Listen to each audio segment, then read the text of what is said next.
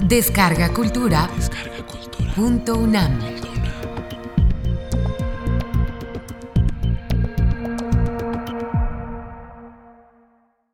Romper fronteras, caminando hacia la transdisciplina. Participación del doctor Alejandro Frank dentro de Conecta 2016, Campus del Pensamiento. Es para mí un enorme honor estar aquí, haber sido invitado a esta reunión maravillosa. Y vengo con el propósito de hablarles sobre una nueva manera de hacer ciencia que derriba las barreras de la disciplina. Entonces voy a empezar platicándoles un poquito sobre cómo es que se ha dado esta transición en general en el mundo. Como ustedes saben, el sistema universitario se basa en gran medida en la especialización. La especialización nos ha dado grandes éxitos, aparatos que portamos, los descubrimientos, etc.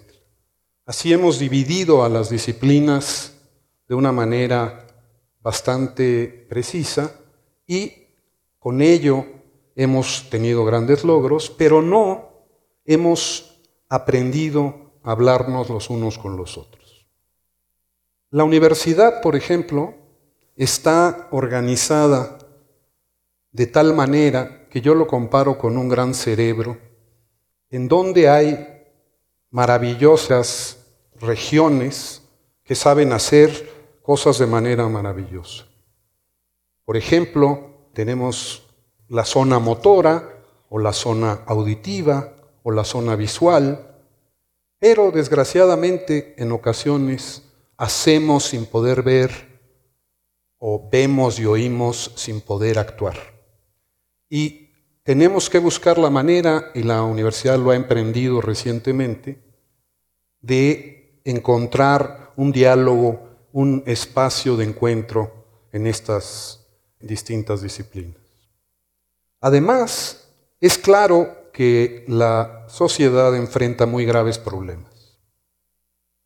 Entre otras, podemos hablar, pues, las que tenemos enfrente, ¿verdad? El cambio climático, las enfermedades emergentes como el Zika, los conflictos socioambientales, el cáncer, el urbanismo, la diabetes, que es una epidemia en México, y que requieren del diálogo entre las distintas disciplinas. Un ejemplo muy importante es el de la diabetes, precisamente, que podríamos considerar como un problema médico o que hemos considerado de esa manera hasta ahora. Pero en realidad se requiere de la intervención de múltiples disciplinas. Se trata de un problema social, de un problema económico, de un problema educativo, desde luego de un problema médico también. Es necesario lograr esta conjunción de saberes. Por ello, las ciencias han caminado hacia lo que hoy llamamos la complejidad. Y la complejidad no viene de complicado, sino que viene de la palabra plexus en latín, entrelazado, trenzado, imbricado. Es decir, la complejidad es el complejo de elementos que conforman un sistema. ¿Qué es la complejidad? Es difícil definirla de una manera única, pero los sistemas complejos tienen una serie de características, y yo voy a nombrar algunos. Tienen estructuras jerárquicas, por ejemplo, podemos ver que los tejidos están formados de moléculas, los tejidos forman órganos, los órganos a su vez organismos. Otra propiedad de la complejidad es que los sistemas complejos evolucionan y se vuelven más complejos como ustedes pueden ver. Pero la más importante es que tiene propiedades emergentes. Eso es, no podemos explicar el comportamiento de estos sistemas en base a las partes que lo conforman. La salud, por ejemplo, también está experimentando un gran cambio. Nos hemos ido especializando en cardiólogos, gente especialista en nariz y boca, esófago, pero en realidad el sistema nervioso reúne, une a todos estos órganos en un solo gran complejo y es necesario reexaminar a este sistema anidado, autorregulado, para poder entender nuestra salud. Entonces, una manera de ver la diferencia entre la manera tradicional, lo disciplinario y lo complejo, es precisamente entender que en un sistema elemental, como el núcleo, el átomo, las moléculas, estos sistemas están aislados y podemos estudiarlos, por tanto, independientemente. Mientras que en los sistemas complejos se trata de la unión de muchas escalas, de muchos sistemas que interactúan entre sí y se comunican en cascada unos con otros. Voy a hablarles muy brevemente de algunas herramientas que tenemos para atacar el problema de la complejidad. Uno de ellos es el de series de tiempo. Aquí los matemáticos y físicos colaboran con médicos para analizar las señales que provienen de nuestro cuerpo. Esta manera de analizar las cosas ya ha tenido resultados muy importantes aquí en la universidad en colaboración con los institutos de salud. Pero les voy a hablar con un poquito más de detalle de las redes. Tenemos que formar de alguna manera una red para colaborar unos con otros. ¿Qué es una red? Es un conjunto de elementos o de nodos que están interconectadas de muchas maneras. Por ejemplo, hay redes muy ordenadas como los cristales, pero esas son un poquito menos interesantes en el contexto que yo estoy hablando. Por ejemplo, tenemos también redes muy desordenadas. Y las más interesantes son las que están en medio que se llaman de mundo pequeño. Y son una especie de sorpresa para todos nosotros.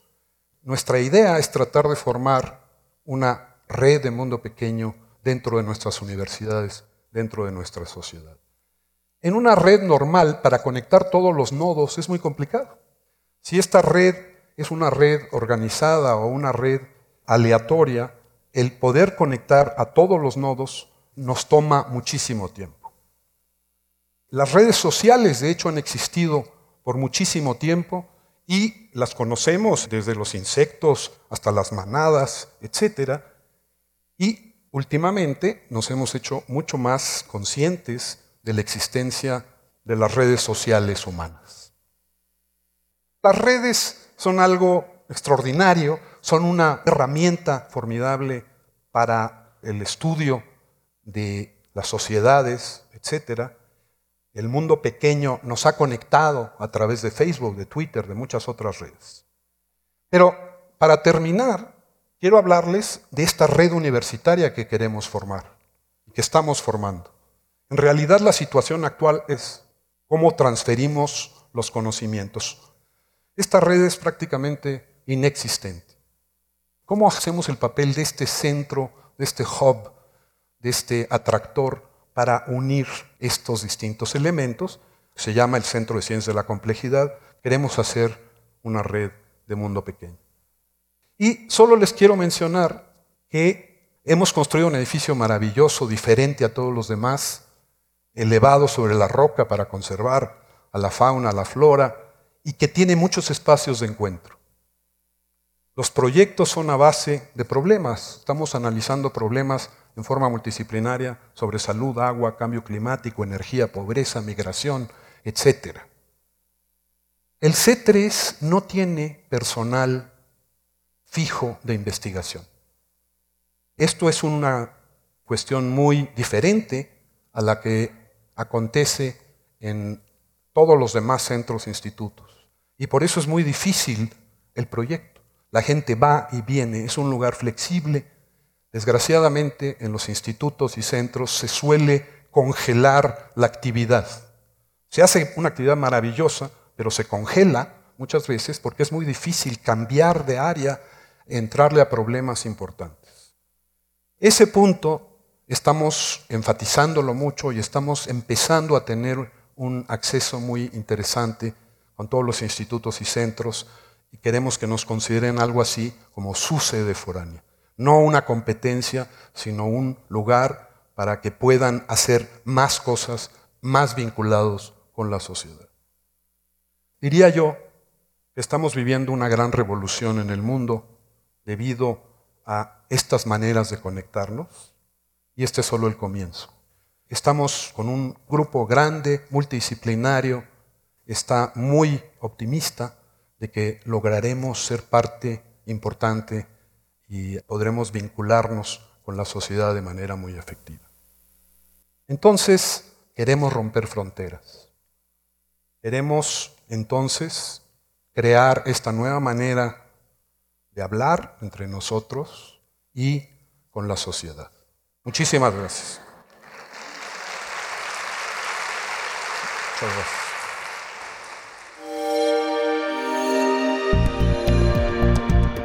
Descarga Cultura. Descarga cultura. Punto UNAM.